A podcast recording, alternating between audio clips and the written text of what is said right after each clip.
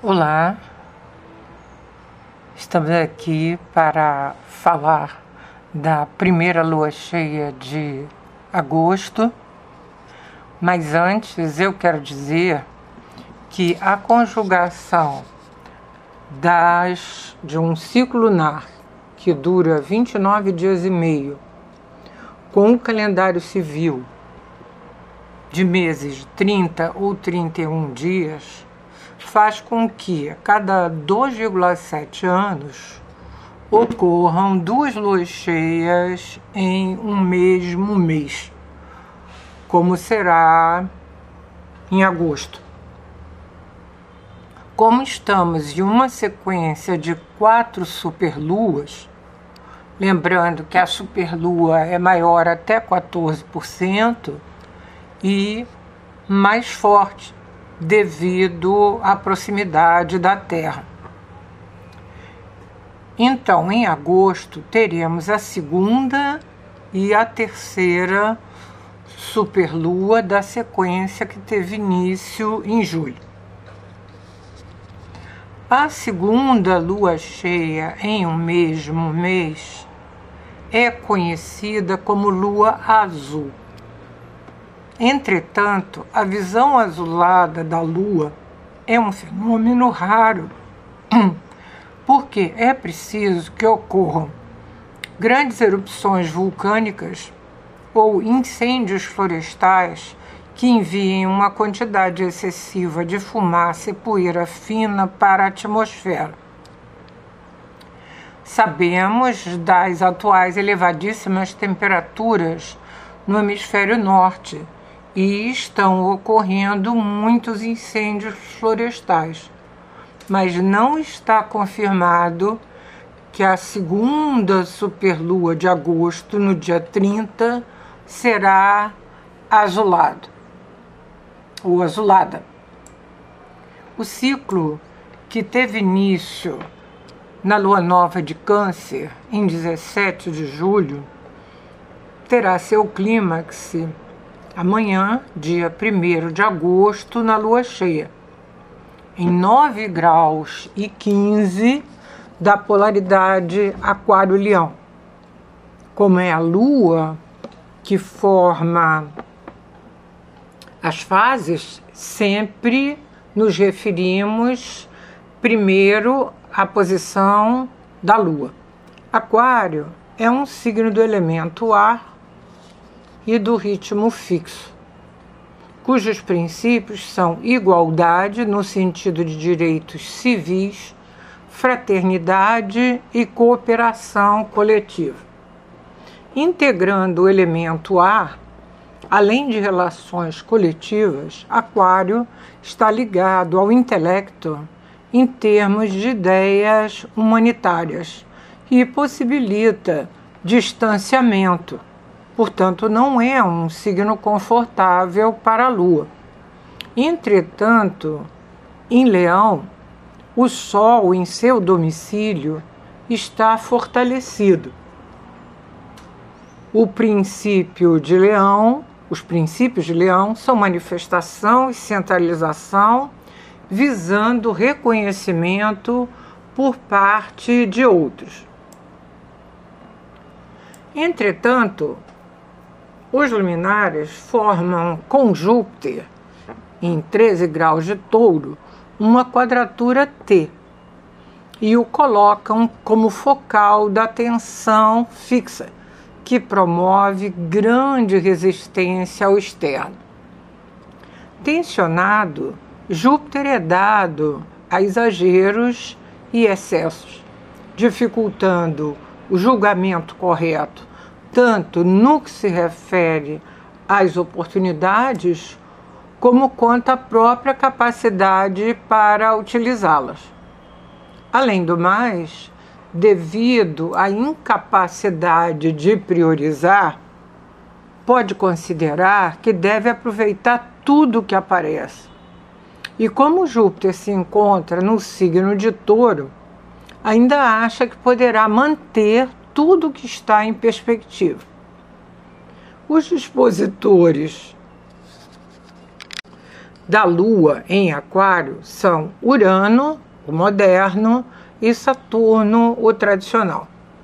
Saturno poderá ajudar porque recebe a oposição de Mercúrio em Virgem, que além de analisar visando a funcionalidade, critica e não aceita informações inconsistentes, dando importância ao planejamento.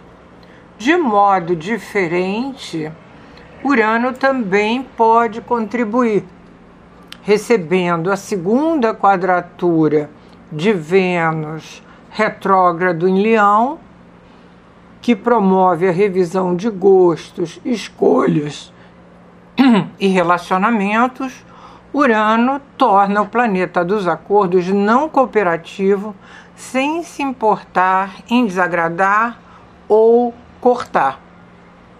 Individualmente, serão mais afetados aqueles que tiverem luminares ou planetas entre 5 e 13 graus dos signos fixos: